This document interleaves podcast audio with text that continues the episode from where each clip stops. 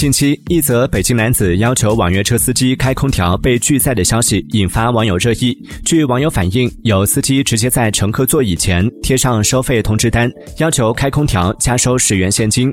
对此滴滴美团客服表示乘客有需求必须要配合不能额外收费。投诉就会受理。神州专车客服称还是需要双方协商解决。